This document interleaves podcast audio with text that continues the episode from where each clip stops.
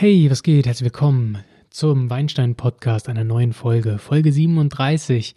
Wir bleiben auf unserer Österreich-Reise, die wir letzte Woche begonnen haben mit der Wachau und schauen dieses Mal nach Kremstal und Kamptal.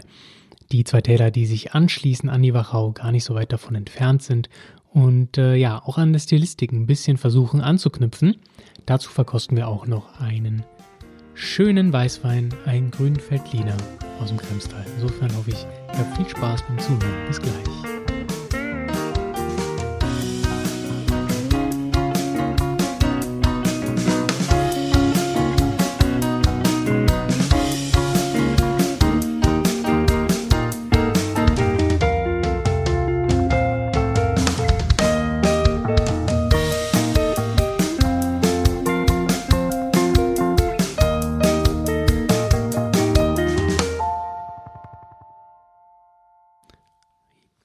Jo, also wie letzte Woche schon mal erwähnt, ist ja das Weinbaugebiet in Österreich im Westen gelegen, ähm, weil die Alpen quasi nicht so gut dafür geeignet sind. Es muss ein bisschen flacher werden. Also geht es Richtung Wien, in den Westen des Landes. Und dort haben wir ganz östlich der Weinbauregionen, also Niederösterreich, ganz im Osten Niederösterreichs haben wir die Wachau. Und westlich daran anschließt direkt das Kremstal mit dem Teil Stein. Das ist ein Ortsteil von Krems und diese beiden Städte slash Orte sind quasi die, äh, ja, die größten Weinbaugebiete im Kremstal, Krems und Stein. Und Stein schließt, wie gesagt, direkt an die Wachau an. So können wir das also schon mal geografisch einordnen. Der Rest des Gebiets ähm, zieht sich dann an der Donau entlang nördlich und südlich der Donau werden dann Rebe, Reben gepflanzt. Weiter nördlich dann irgendwann geht es Richtung Kammtal. Aber wir bleiben erstmal noch im Kremstal und bewegen uns dann später weiter gegen Norden. Grundsätzlich ist das Kremstal ein Nachzügler sozusagen, ähm, was die trockenen Spitzenweine angeht. Früher wurden hier auch eher reichhaltigere, ein bisschen üppigere Weißweine gemacht. Ähm, die Stilistik trockener Spitzenweine, so wie es die Wachau schon früh gemacht hat, kam dann ein bisschen später, ist also ja im Vergleich zur Wachau ein kleiner Nachzügler.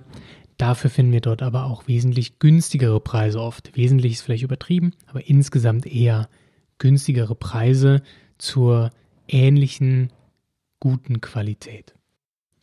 Einordnen können wir die Region eigentlich so als so ein Zwischending, als so ein Übergangs- Gebiet zwischen der Wachau und dem Kamptal. Die Wachau hat ja ein relativ ähm, klares Profil, was ihre Weine angeht, auch wenn sie sehr facettenreich ist, was die Böden angeht. So ist ihr Weinprofil doch relativ präzise.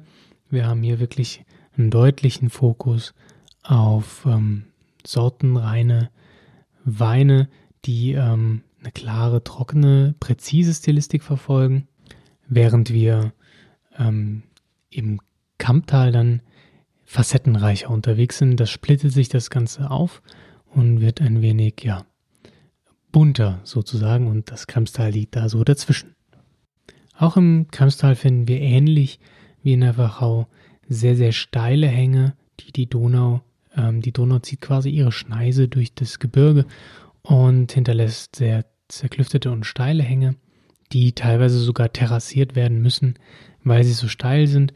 Also vergleichbar mit Deutschland wäre das so ein bisschen die Terrassenmosel. Aber ich möchte jetzt auch gar nicht mehr so viele Vergleiche ziehen immer wieder, ähm, denn es ist ja ein eigenes großes Weinbauland ähm, und die Parallelen, die verschwimmen da auch mittlerweile.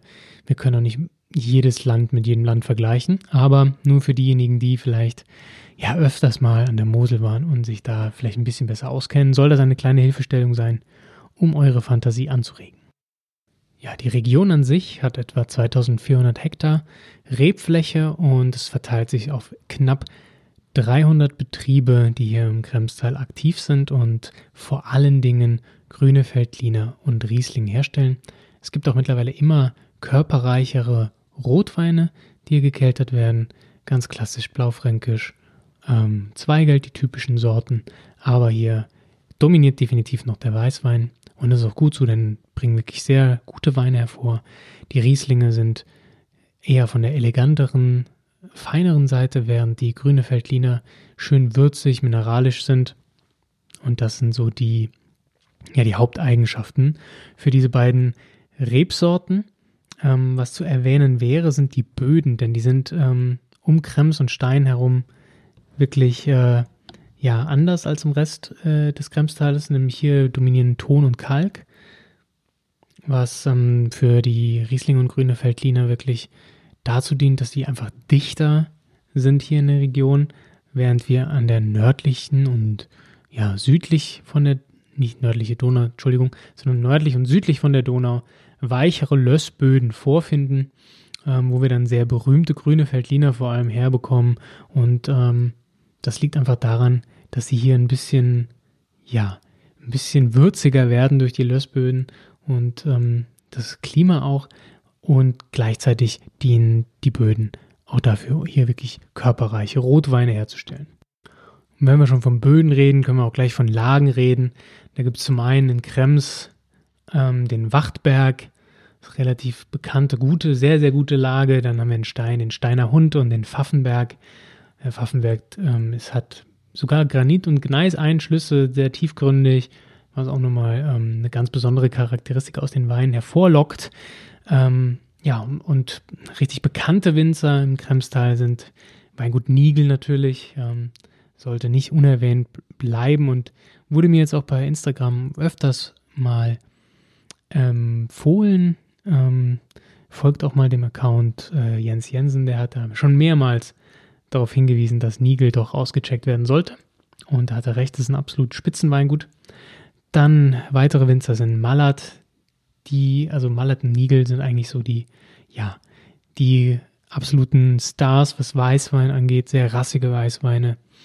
Ähm, wird hier gemacht. Im Konkurrenz zur Wachau definitiv, müssen sich nicht verstecken. Dann haben wir noch äh, Salomon Undhof. Sepp Moser macht biodynamischen Weinbau äh, im Kremstal. Das ist sehr, sehr interessant. Auch Ilse Meyer am Geiershof, äh, Geierhof, Entschuldigung, macht ähm, ja, biodynamischen Weinbau. Das ist also auch eine sehr interessante Herangehensweise, die wir auch irgendwann im Podcast nochmal genau untersuchen wollen. Und nicht zu vergessen ist die, das Weingut Stadtkrems, das auch wirklich ähm, sehr gute Weine erzeugt. Genau, ja, wenn wir dann weitergehen Richtung Norden, dann da verlassen wir so ein bisschen die Donau und gehen dann Richtung Kamptal. Und äh, hier sind die Einflüsse des, ist es die Kamp oder der Kamp?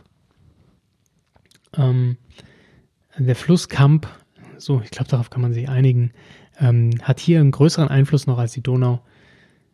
Und das zeigt sich dann dementsprechend auch im Klima und im Wein, was die ganze, ja, ähm, die, was die Temperatur angeht, ähm, wird hier ein bisschen reguliert durch, durch Kamp und äh, hat damit auch ein bisschen mehr Einfluss als die Donau. Deswegen ist die Donau hier ein bisschen vernachlässigbar und daher kommt ein ganz eigenes Mikroklima im Kamptal, was ein bisschen ja zur, zum Facettenreichtum beiträgt.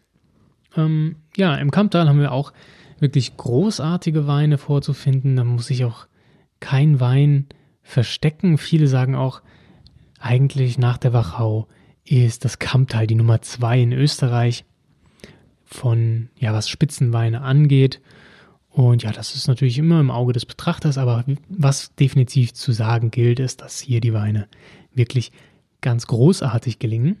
Ähm, ja, mittlerweile sind auch hier sehr, sehr, sehr, sehr, sehr viele trockene und finessenreiche Weine. Auch früher war das nicht der Fall, aber ich habe so mittlerweile das Gefühl, dass ich in fast jedem Podcast erwähnen muss, ähm, was früher so los war. Aber gut, ähm, wir wollen ja immer einen kleinen Überblick gewähren, wie sich die, wie die Entwicklung im Weinbau denn auch stattfindet. Und auch hier haben wir mittlerweile auch sehr, sehr viele facettenreiche Weine. Ich meine, das ist auch einfach der Trend. Speziell, wenn wir von Weißwein reden, ist es einfach trocken und äh, mineralisch, so wie man so schön sagt. Und hier finden wir es besonders ja, bunte im Sinne von ähm, facettenreich, im Sinne von abwechslungsreiche Weine. Ja, die Hänge hier, vor allem die Südhänge, die sehr lösshaltig sind, sind ähm, ein wenig geschützter vor nord nördlichen Strömungen und sind daher, daher ist äh, das Kammtal ungefähr einen Grad wärmer noch als die Wachau und als das Kremstal, was dann sich wirklich, ja, was das besondere Mikroklima hier ausmacht.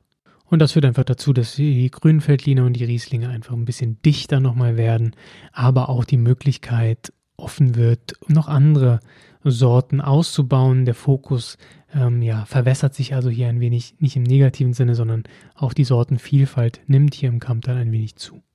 Die Wärme aus dem pannonischen Becken, das wir letztes Mal schon besprochen hatten, das im Osten ähm, liegt, das ja, fließt sozusagen in das Kammtal mit ein. Und ähm, dagegen spielt dann quasi im Nordwesten der Wald an, sodass wir hier eine schöne, schöne Abwechslung zwischen heiß und kalt haben. Ähm, die Nachttemperaturen sind relativ zurückhaltend und somit kriegen wir ja eine schöne Ausbeute an Aromen hin, obwohl die Säure dennoch relativ hoch bleibt. Äh, ja, das Klima hier ist also wirklich nochmal relativ speziell, aber noch abwechslungsreich, abwechslungsreich sind eigentlich die Böden. Ähm, so haben wir nämlich, wie gesagt, eben schon Lössböden, aber wir haben auch Schotter, wir haben Sandsteine, roten Sandstein und ähm, verschiedene, ja, sogar Kristallinzüge in die, zwischen den Bergen oder ganz verschieden gemischte Bodenschichten ähm, am berühmten Heiligen Stein. Das ist so einer der bekanntesten Weinberge ja, im Kamptal. Ähm, zum Beispiel die Stadt, nee, nicht zum Beispiel, sondern ähm, da, der Weinort Zöbing, ähm, genau, der liegt dort am Heiligenstein und da kommen wirklich grandiose Weine her. Nicht zu unterschätzen ist aber auch Langenlois, das ist die, quasi die größte Weinstadt Österreichs. Ähm, hier sind viele Betriebe ansässig und hier kommen auch ganz wunderbare Weine her und ganz großartige Winzer haben hier ähm, ihre Weingüter. Die Region an sich hat 4000 Hektar ungefähr und nochmal knapp 40 Betriebe mehr als das Kremstal. Die wichtigen Orte sind Langenlois, Zöbing, Gobelsburg, Kammern, Strass und Schönberg. Also wenn ihr aus diesen Ortschaften Weine seht, dann äh, sollte schon mal klar werden, dass hier ähm, gute Winzer ansässig sind und dann kann man gerne auch mal zugreifen. Gerade Langenlois hat wirklich eine jahrhundertalte Tradition im Weinbau und auch hier äh, finden wir zum Beispiel den Starwinzer Österreichs, einen der Starwinzer, Willi Bründelmeier. Der arbeitet übrigens auch noch zusammen mit Michael Moosbrugger im Schloss Gobelsburg. Ähm, diese Weine also auch unbedingt auschecken. Da sind wirklich hervorragende Macher am Werk. Ähm, nicht zu verachten sind auch Alvin Jurcic, der macht äh, biodynamische Weine. Und ähm, Weingut Hirsch hat eine recht, recht leichte, präzise Weinlinie, die auch wirklich sehr gefällig ist. Und gefällig heißt nicht, ähm, ja, trinkfreudig, sondern wirklich sehr gute Weine auch sehr bekannt und für die Region maßgeblich beeinflussend ist Fred, Leu Entschuldigung, Fred Leumer, ähm, der auch eine richtig krasse Vinothek, beziehungsweise, Entschuldigung, eine richtig krasse Kellerei hat. Da solltet ihr mal Bilder dazu googeln. Das ist ähm, sehr beeindruckend und total abgefahren vom, vom Look. Fred Leumer heißt der Gute. Und ähm, ja, da besticht dadurch, dass er wirklich back to the roots geht und seine Weinkellerarbeit krass reduziert und sich auf alte traditionelle Weinmacharten ähm, zurückbesinnt und ganz, ganz viel zum Beispiel mit sehr großen Eichenfässern experimentiert. Und der Gute war oder ist lange Vorbild für die Jungwinzer, die Nachzügler und ähm, beeinflusst sozusagen die junge Winzergeneration im Kamptal maßgeblich. Jo, also wenn ihr in Zukunft ganz, ganz viele Likes auf eure Instagram-Posts haben wollt, packt Bründelmeier oder Leumer ins Bild. Ähm, das zieht auf jeden Fall. Das sind absolute Top, Top Winzer Österreichs generell und im Kamptal sind es die Stars. So, jetzt möchte ich aber nicht länger über die Regionen reden, sondern wir müssen auch mal ähm, ja, die Kehle benetzen mit einem neuen Wein, Grüner Feldliner, Weingut Dockner wieder mal. da ich einfach ähm, einen guten Kontakt dazu habe. Aber in der Burgenland-Episode gibt es ein bisschen Abwechslung, äh, mal einen neuen Wein, da wird es auch mal einen Rotwein, da wird es ein Blaufränkisch, aber da müsst ihr euch noch ein bisschen gedulden. Erstmal grüner Feldliner, ein Lagenwein oder in Österreich sagt man zur Lage auch Ried. Generell sind die Weine hier eher benannt nach dem Weinberg oder nach dem Ried, ähm, haben selten Eigenkompositionen, was die Namen angeht. Genau, wir probieren einen Lagenfeldliner aus dem Kremstal von Josef Dockner. Und äh, jo, dabei wünsche ich euch viel Spaß. Das könnt ihr euch wie immer auch bei Instagram TV angucken oder jetzt einfach weiterhören. Also viel Spaß mit der Verkostung.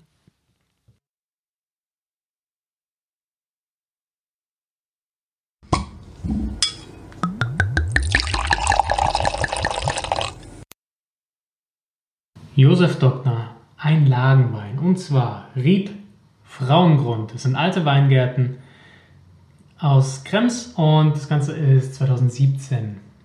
Ja, grüner Feldliner, typisch für das Kremstal für Österreich. Generell letzte Woche hatten wir einen allgemein niederösterreichischen, das war nicht besonders lagenbetonend. Ähm, und heute gehen wir Richtung Lagenwein und wir schauen uns Grünfeldliner aus dem Kremstal an. Das Ganze natürlich in der Reihe des Österreich-Podcasts. Ähm, ja, wir hatten schon mal Josef Dockner und zwar den Pinot Noir und haben festgestellt, relativ großes Weingut, eine Million Flaschen im Jahr. Also das ist schon was und ähm, der Pinot Noir konnte was. Gucken wir mal, ob der Feldliner auch was kann.